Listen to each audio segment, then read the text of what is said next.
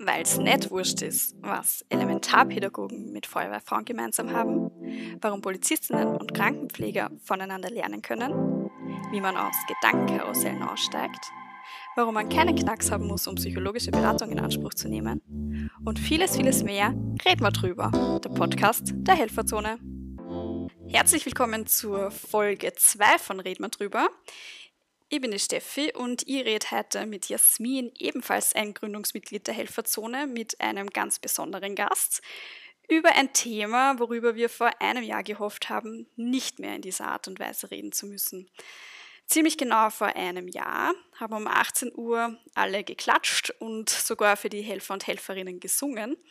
Und endlich hat es ein bisschen Aufmerksamkeit gegeben für lang bestehende Missstände, vor allem im Gesundheitssystem ja, was geblieben ist, ist die Krise und die Situation drumherum. Nur die Aufmerksamkeit, die Wertschätzung und die Anerkennung sind wieder verschwunden. Mit einer Doku auf Pro7 und dem Hashtag nicht selbstverständlich haben Joko und Glas auf die Situation in Deutschland aufmerksam gemacht. Und wir wollen heute ein bisschen genauer nach Österreich schauen. Genau, und für das haben wir einen super spannenden Gast bei uns, und zwar ist es der Daniel Peter Kressel.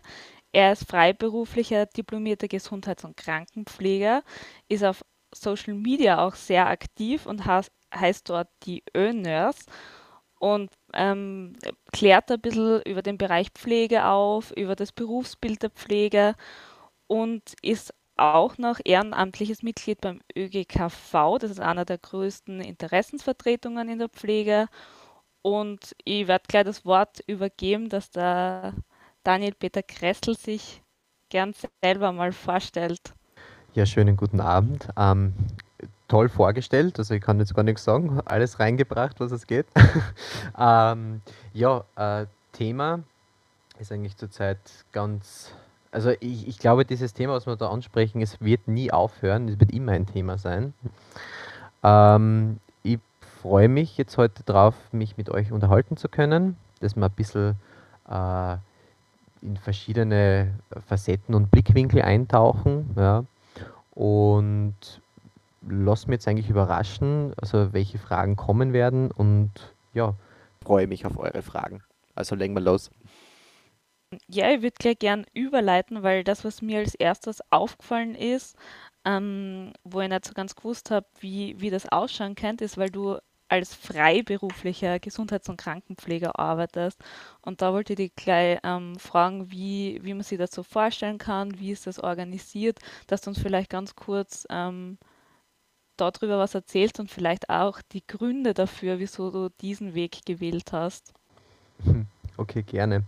Ähm, ich muss ehrlich sagen, ich lebe ja diesen Beruf und ich liebe diesen Beruf. Also ich denke, für mich ähm, ist äh, die Gesundheits- und Krankenpflege ein sehr universeller Beruf, ja, in allen Bereichen. Das heißt, du bist ein Generalist im Gesundheitssystem und einfach schon mit dem, was man eigentlich in der Ausbildung gelernt hat, in verschiedenen Bereichen von Anatomie, Pathologie, ähm, von Ernährung, von Bewegung, ähm, von, von psychosozialen Aspekten. Also du hast die komplette Bandbreite, weil einfach Pflege überall einkehrt. Ja. Und für mich war immer ganz wichtig, äh, gerade dieses Potenzial zu nutzen und habe einfach auch die letzten Jahre damit verbracht gehabt, Anfang gar nicht beabsichtigt, ja, in verschiedenen Bereichen tätig zu sein, sei es im Akutbereich, in der Intensivstation oder im Langzeitbereich, im Pflegeheim, Tageszentrum, Demenz ähm, oder auch für die mobile Hauskrankenpflege und auch wiederum im Akutbereich ähm, für, für interne Themen oder auch im Ausland, am Bordhospital. Man kann so extrem breit gefächert sein in der Pflege und überall tätig sein. Macht irrsinnig viel Spaß, aber, das ist immer das große Aber, wenn man diese Vielfalt auch leben kann. Ja. Und ich denke mir, für mich war dann ganz wichtig, gerade in der Freiberuflichkeit, warum ich überhaupt freiberuflich geworden bin, war immer so eine Frage des Systems. Ja. Ich war in der Basis tätig, ich war im Management tätig und für mich war immer wichtig, einfach Innovationen voranzutreiben. Und wenn so Dinge sind, äh, das war schon immer so, das werden wir nicht ändern, das wollte ich einfach nie akzeptiert haben. Ja. Und man hat sich immer sehr viel bemüht, ja, und viele Dinge sind großartig gelungen. Ich habe wirklich tolle äh, Menschen kennengelernt, tolle Mitarbeiter gehabt, ja. äh, tolle Kollegen gehabt.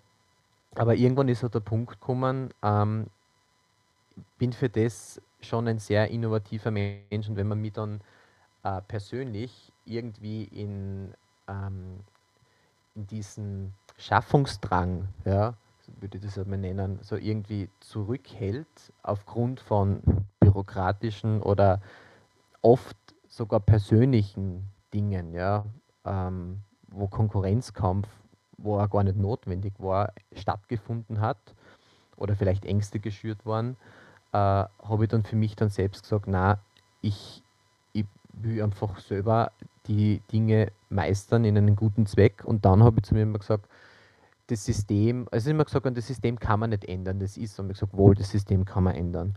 Und deswegen bin ich auch in die Berufspolitik gegangen, weil dort auch Systeme äh, zu, also auch man schaffen kann, dass Systeme geändert werden, wobei einfach die letzten Jahre auch drauf gekommen bin, so ist auch wieder nicht die Vorstellung, ja, dass die Politik alles regelt und alle Systeme verändert und dann ist die heile Welt froh, wenn die Politik das endlich macht. So läuft es aber im echten Leben auch nicht. Ja. Und ja, und zur Frage noch zusätzlich, was man als Freiberufler macht. Ähm, als freiberuflicher Gesundheits- und Krankenpfleger kann man eigentlich die Bandbreite abdecken, was zum Beispiel das ganze Gesundheits- und Krankenpflegegesetz zu bieten hat. Das heißt zum Beispiel Unterstützung und Förderung in allen Lebensaktivitäten. Ja. Das heißt, allein das schon der Mensch in seinen Lebensaktivitäten ist einmal so breit aufgefächert. Äh, wenn man da jemanden unterstützt und fördert, kann man sich schon einmal sehr viele Dinge rausholen. Und zusätzlich von Gesundheitsförderung, Beratung, ich mache auch viel Qualitätsmanagement, auch gerade in der häuslichen Pflege. Ich mache Beratung zur Gesundheits- und Krankenpflege für die Berufsgruppe selbst und auch für Laienpflege, also die, was es nicht von der professionellen Pflege sind.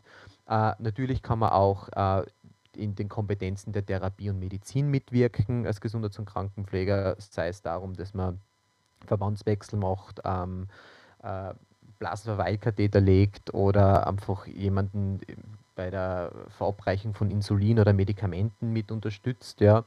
Natürlich aber auch im Anlassfall einer ärztlichen Anordnung. Und man hat einfach auch im Paragraph 16 im GOKG einfach die Möglichkeit, zum Beispiel die interprofessionelle Vernetzung zu leben, ja, einfach jemanden äh, durch das Gesundheitssystem einfach gut zu, durchzuguiden, zu unterstützen aber auch zum Beispiel auf Systemebene zu arbeiten, wie zum Beispiel in, äh, auf Gemeindeebene, dass man da Projekte, Konzepte macht, wie die Entwicklung der Gesundheit. Ja. Äh, man hat, kann in die Familien gehen. Also es ist, die Bandbreite ist wirklich groß, man muss es halt einfach nutzen und leben. Das einzige Thema ist halt nur, äh, man hat zum Beispiel keinen Kassenvertrag, ja, wie zum Beispiel andere Berufsgruppen wie Ärzte oder Physiotherapeuten, äh, ist es noch in Österreich nicht der Fall dass die Pflege ihre Leistungen abrechnen kann und die Personen eigentlich, die Klienten selber das privat zahlen müssen und sonst halt mal im Endeffekt, wenn man mit Organisationen was zusammenarbeitet, dort einfach die Rechnung stellt. Ja. Na, das klingt extrem spannend und extrem umfangreich und es klingt ja auch noch extrem viel Verantwortung, die du dann in deinem Beruf hast. Ähm, und da möchte ich jetzt den Bogen wieder ein bisschen zum System spannen. Äh, ich habe das Gefühl, dass das aber oft nicht wertgeschätzt wird. Und auch wenn du jetzt vom System sprichst, gerade jetzt, wenn man so ähm, die, die Doku aus Deutschland so ein bisschen zitiert in Richtung Pflegenotstand, wie schätzt du das für Österreich ein? Ähm, also wenn wir jetzt ganz direkt auf den Pflegenotstand hinreden, also man hat ja schon, äh, die Studien haben ja gezeigt, dass wir auf einen Personalmangel hinzusteuern werden. Ja. Ähm, wir werden schätzungsweise schon zwischen die 60.000, 100.000 Pflegepersonen brauchen in den nächsten Jahrzehnten. Aber die Frage ist aber natürlich, für was brauche ich das Personal? Das ist immer so eine ganz eine essentielle Frage und wo möchte man die Pflege haben und sehen? Ja. Äh, ich sehe, sehe halt immer, dass man erstens einmal, wenn man gut, gute Innovationen entwickeln möchte, ja, braucht man mal eine Quantität. Also man braucht, also be bevor man überhaupt mal spricht, wir möchten wunderbare Sachen äh, weiter vollziehen und das System erhalten, müssen wir mal schauen, dass die Quantität vorhanden ist. Also das ist einmal die, das Personal.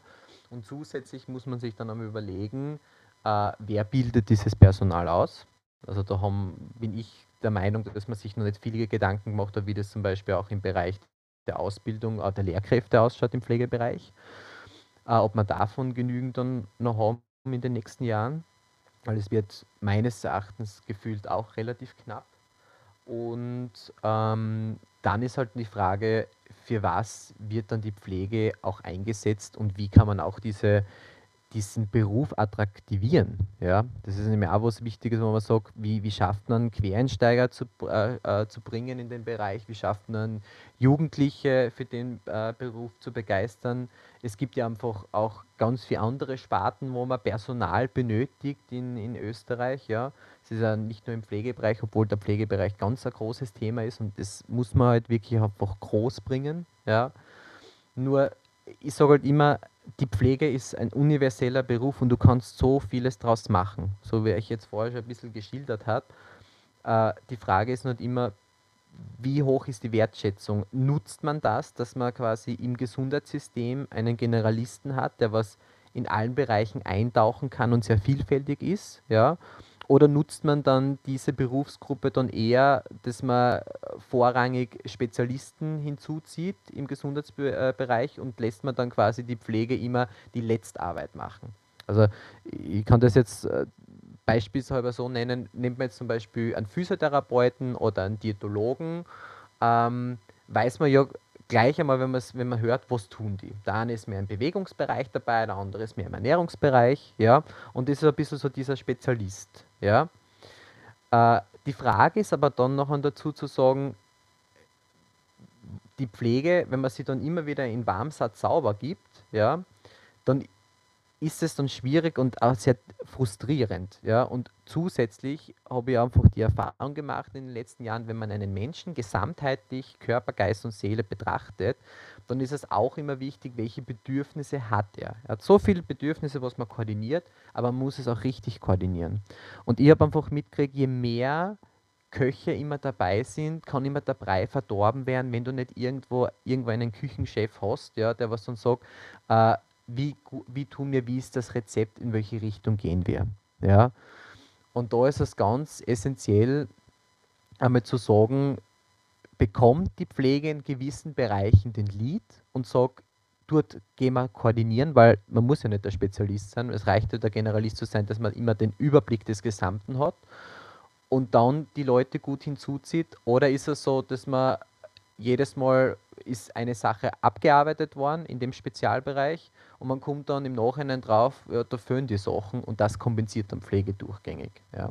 Ähm, vielleicht passend dazu auch noch, ähm, weil wir jetzt auch oder weil du dann auch noch den Pflegenotstand angesprochen hast. Ich habe in einer deiner Beiträgen gesehen, dass du erwähnt hast, dass eben die Verweildauer von Pflegekräften im Beruf, glaube ich, so, bin mir nicht sicher, du kannst mir gern korrigieren, sieben bis zehn Jahre sind mhm. im Beruf. Ähm, was meinst du, sind die Gründe dafür? Ich glaube, du hast jetzt eh schon ein paar so nebenbei erwähnt, aber was denkst du, sind die Gründe, dass ähm, Leute eigentlich relativ, ich würde sagen, eine kurze Zeit in dem Beruf eigentlich bleiben?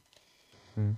Es ist einfach quasi die, die große Kompensation, die wenige Wertschätzung, die Entwicklungsmöglichkeit fehlen. Also quasi jetzt nicht nur ähm, gerade im, im, im, im Angestelltenverhältnis, weil man muss jetzt als Pflegekraft jetzt nicht immer das Entwicklungspotenzial sehen, dass man jetzt eine Führungskraft werden möchte, ja, äh, oder man kann zum Beispiel in die Pädagogik gehen, aber es fehlt auch, dass man in den Einrichtungen zum Beispiel die Pädagogik leben kann, so als Praxisanleiter, dass das wirklich auch bezahlt wird und die Zeit dafür gefunden wird.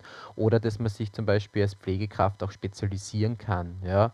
Also es gibt viele Pflegekräfte, die Langzeit, also vielleicht in der Langzeit ewig verbleiben oder vielleicht in einem Spezialgebiet auf Intensiv oder ein, an, an, im Akutbereich gibt es verschiedene Themen, wo man zum Beispiel äh, von Diabetes, von Herzerkrankungen, ja, und dass man nicht, wie man es zum Beispiel bei den Ärzten kennt, da gibt es halt die Fachärzte, man kann sich ja zum Beispiel entweder in einen, einen Facharzt entwickeln, dann wird man ein Oberarzt, ja, man kann oder im Endeffekt zum Generalisten werden und noch eher so einen Allgemeinmedizin, einen Hausarzt machen, ja. Äh, da sind diese Entwicklungsmöglichkeiten gerade in den verschiedenen Fachgebieten vorhanden. Ja. Man hat in der Pflege zum Beispiel nicht die Möglichkeit, so eine richtige Fachkarriere zu starten, weil es oft dann gar nicht im Personalbedarf oder beziehungsweise in, in die Berechnung reinfällt. Ja. Das heißt, Du hast eine wunderbare Ausbildung als Wundmanager gemacht oder eine wunderbare Ausbildung zum Beispiel für Spezialisierung, was Diabetes oder so betrifft und ähm, du bist aber im Alltag drin und darfst noch immer Tätigkeiten durchführen mit Warmsatz sauber aber gut, dass du die Ausbildung gemacht hast und Zeit kriegst extra auch für das nicht und Zeit hast auch keine, das vielleicht ein Konzept oder was entwickelst. Also so läuft das meistens so quasi in der Praxis. Ja.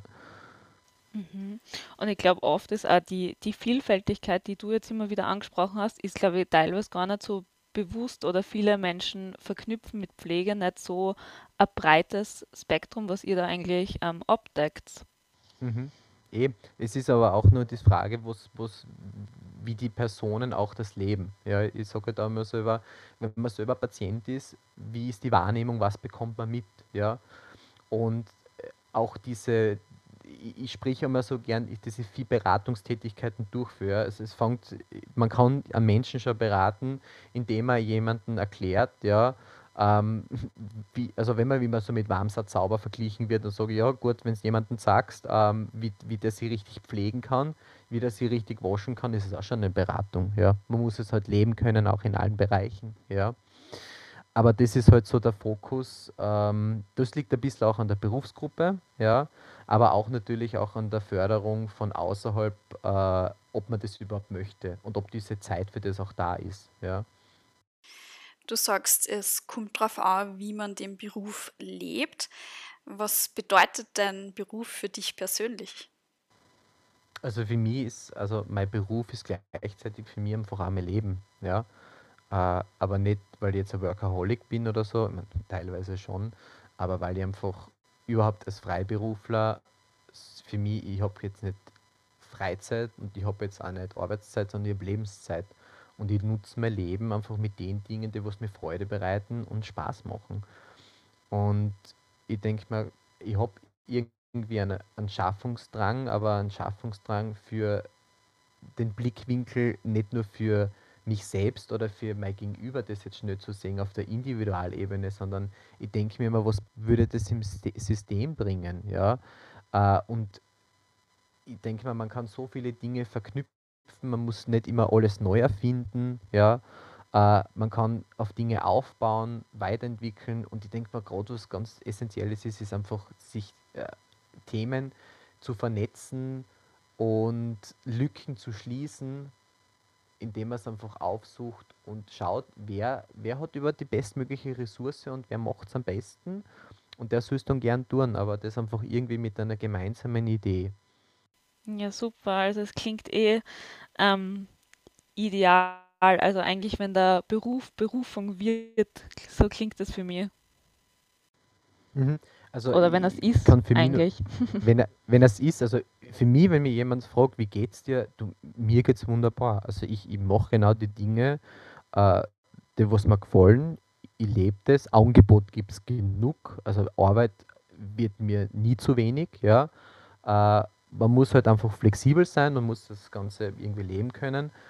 Aber auf der anderen Seite mh, mm, muss, man halt, muss man halt sagen, es ist ja nicht jeder für das auch geboren. Ich sage nur, freiberuflich zu sein, äh, das kann nicht auch nicht jeder. Und man möchte einfach gerne einfach in einem Angestelltenverhältnis dann sein. Man möchte einfach gern äh, seinen 40-Stunden-Job haben. Man möchte vielleicht einfach gute äh, ähm, Teilzeitarbeit äh, durchführen. Man möchte sein Gehalt bekommen. Weißt du, es hat ja ein bisschen immer was damit zu tun, äh, gerade die, die, die, dieser Mix in der Freiberuflichkeit bist du, hast du grundsätzlich da schon ziemlich die Bandbreite offen. Ja? Und im Angestelltenverhältnis muss man sich dann quasi die Unternehmen selber sich einmal überlegen, äh, wie kann ich die Arbeitsprozesse, wie kann ich den Arbeitsalltag für die Personen so gestalten, dass die mir länger bleiben und dass die nicht einfach ausgenutzt, verhatzt werden und dann kommt die nächste Person. Irgendwann einmal ist der Pool aus. Ja? Und irgendwann einmal hast du qualiti qualitative Kräfte, die gehen dann. Ja? Und dann hast du dann nur mehr Quantität. Und mit Quantität bricht dir dieses System zusammen. Dann ist es nicht mehr haltbar. Ja, das ist dann irgendwie quasi so ein Kreis, der, ja, also man, man zerstört sich selber, wenn man nicht in die Qualität investiert. Das ist, glaube ich, sicher die letzten Jahre, warum wir ein paar Probleme haben. Es ist immer Quantität, Quantität, Sporen, Sporen, Wirtschaft, ja. Und man hat gerade im Sozialbereich, im Gesundheitsbereich, wo es nicht immer um Quantität gehen muss, ja, äh, das ein bisschen vernachlässigt und auf der anderen Seite, da wo wirtschaftliches Denken vorhanden hätte, wäre sollen, hat man dann auch nicht auf gute Führungspersonen äh, investiert, sondern man hat sich auch Führungspersonen in verschiedenen Einrichtungen gezüchtet, die was Ja und Amen sagen. Und jetzt geht es eigentlich um Erneuerungen und um Entwicklungen, Innovationen und du hast eigentlich Personen drin, die was eigentlich gar nicht qualifiziert sind und da leidet natürlich dann auch sehr stark äh, die Mitarbeiter darunter. Ja. Du sagst, der Beruf muss Spaß machen und es ist vielleicht auch nicht jeder dafür geboren. Aber es gibt natürlich nicht nur schöne Seiten in jedem Beruf. Was sind so für dich die größten Herausforderungen und was ist dann vielleicht auch positiv gesehen jetzt das, was dir am meisten berührt? Ähm, für mich einmal, was ganz essentiell ist, äh, was die Gesamtlage der Pflege betrifft, äh, weil so ein Stiefkind eigentlich in Österreich ist und weil man das ein bisschen immer verdrängt, aber ich sage immer, Pflege betrifft jeden Menschen, man kommt dann immer in die große Lage, irgendwann einmal hat man es. Sei es irgendwie, wenn es einen selber betrifft, sei es einfach in nahenstehender Familie. Und ich denke mir, wir haben ja eine Million pflegende Angehörige ja, in Österreich. Das heißt, Personen, die was keine professionelle Ausbildung haben, pflegen äh, ihre Angehörigen, auch Kinder, also bis zu 65.000, das muss man sich auch mal vorstellen, ja, wie viel da eigentlich ein Elternteil pflegen und nebenbei Schule gehen.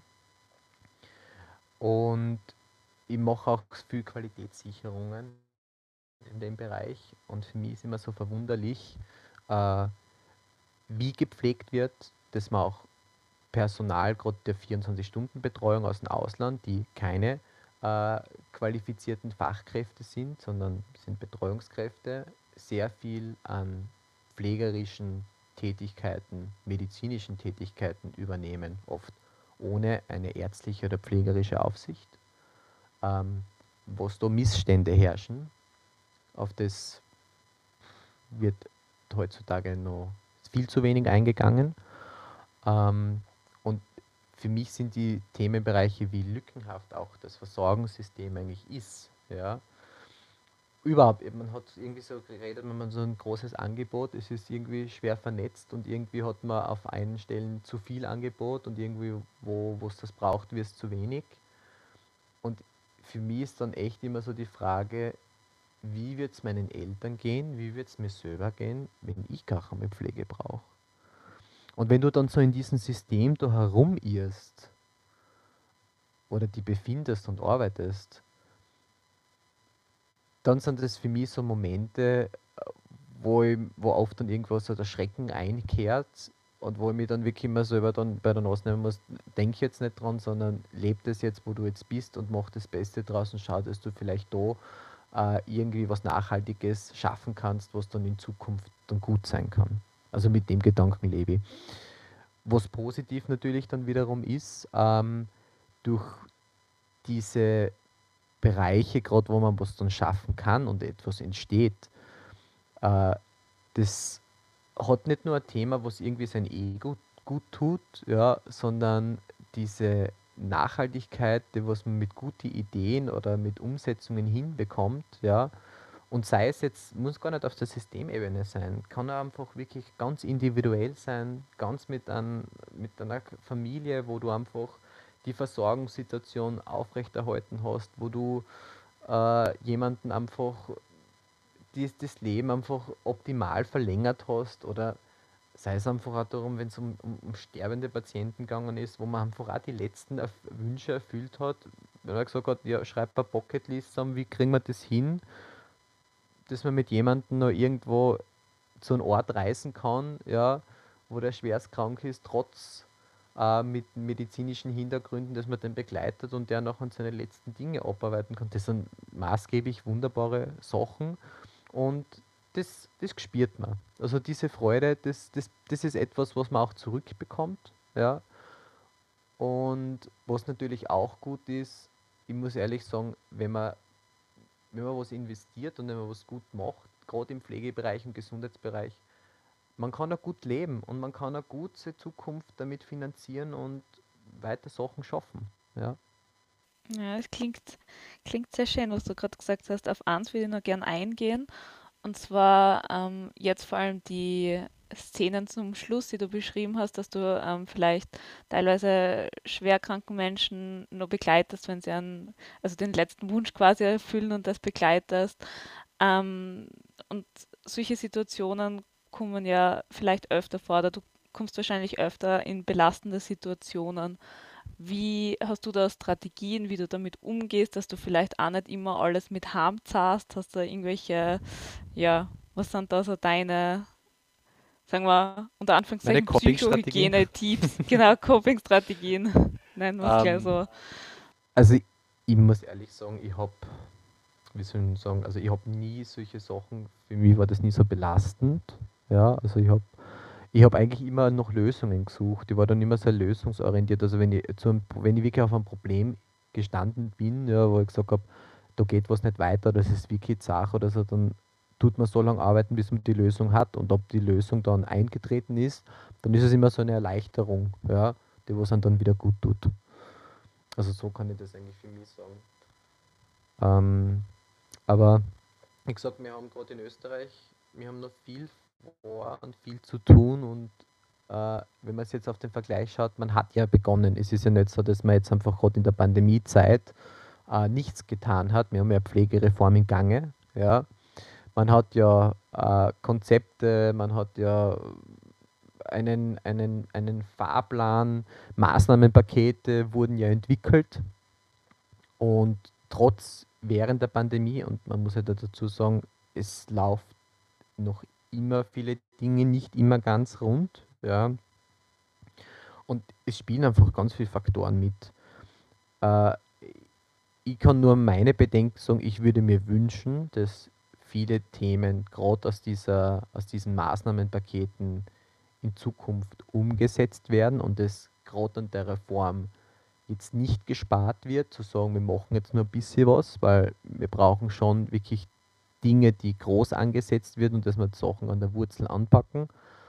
Aber ich habe halt schon ein bisschen so, hm, also es ist ein Wunsch da, aber ich bin ein bisschen ein Realist auch und ich habe schon die Befürchtung, dass dieser große Wurf nicht kommen wird und dass man halt wieder, ähm, ich sage jetzt so, anstatt dass man jetzt neu Dinge schafft, ja, anstatt dass mir jetzt quasi ein neues Gewand zulege und den alten ähm, Kosten einmal ausmisst, dass man einfach wieder nur Sachen zum Flicken beginnt. Und ich glaube, wir haben schon so einen Fleckerlteppich.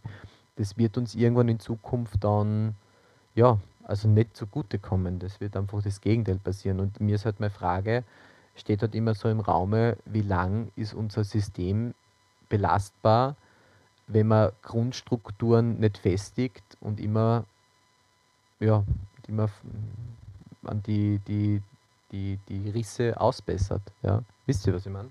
Mhm.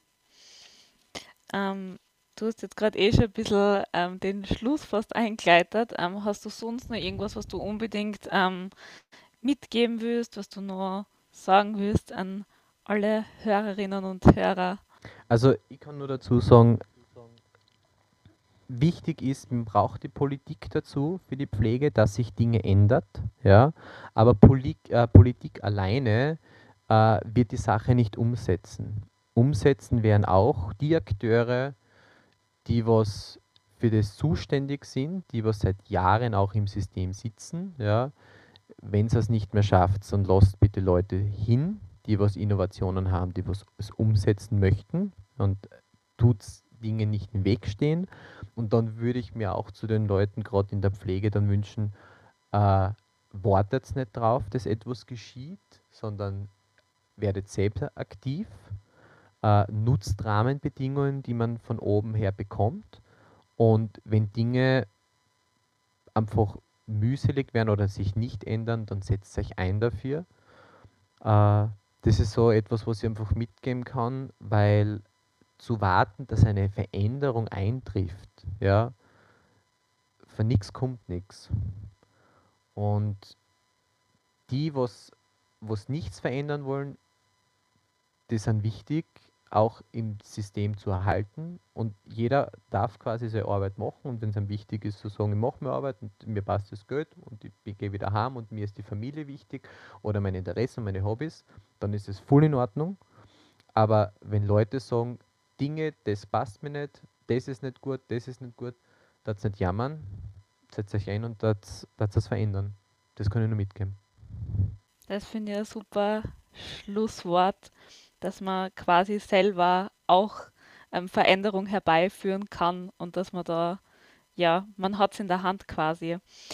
Ich hätte jetzt noch für dich ähm, drei Sätze, wenn du die mir einfach intuitiv vervollständigen würdest. Mhm. Und zwar Nummer eins war mal, red mal drüber, weil. Naja, weil es wichtig ist. Für die ist es nicht wurscht, weil? Weil mir mein Beruf nicht wurscht ist und weil einfach Pflege jeden was angeht. Helfen ist für mich? Helfen ist für mich in meiner Art und Weise, wie ich es tue, gehört schon in eine Professionalität hin und ich bin Professionist und ich liebe es, Professionist zu sein und es zu leben. Ja, vielen Dank äh, für deine äh, ungeschönten und sehr ehrlichen Einblicke in das Thema rund um die Pflege. Wir sind wirklich froh, ähm, dass du da bereitgestanden bist für das. Ja, vielleicht magst du noch mal kurz sagen, wie man die findet und wie man Näheres zu dir noch erfährt. Gerne. Also ich möchte mich einmal bedanken. Es hat mir sehr viel Spaß gemacht. Es war sehr die Fragen waren sehr persönlich. Mir hat es gefallen, dass ich einfach sehr offen eigentlich über die Themen jetzt gesprochen habe, auch gar nicht so viel nachdenkt habe, ist einfach gekommen. Und ich sage halt nur, äh, ja, also herzlichen Dank, eben auch deine Sache, was ihr tut, ist echt super. Weiter so. Und ja, und wie man mich finden kann, man kann mich auf Social Media finden, auf Facebook, auf, auf YouTube und auf Instagram ähm, unter die Öners. Und ja, also in, in, kommender Zeit werden neue Dinge entwickelt. Äh, ich bin jetzt gerade dabei, dass ich meine Homepage auch groß aufbaue. Wird noch was einiges kommen. Ich freue mich, wenn es reinschaut. Das werden wir auf jeden Fall. Ähm, wir sind gespannt, was da kommt. Ja, wenn du nur irgendwas zur Helferzone wissen willst oder deine Erfahrungen mit der Pflege mit uns teilen willst, du findest auch uns auf Social Media.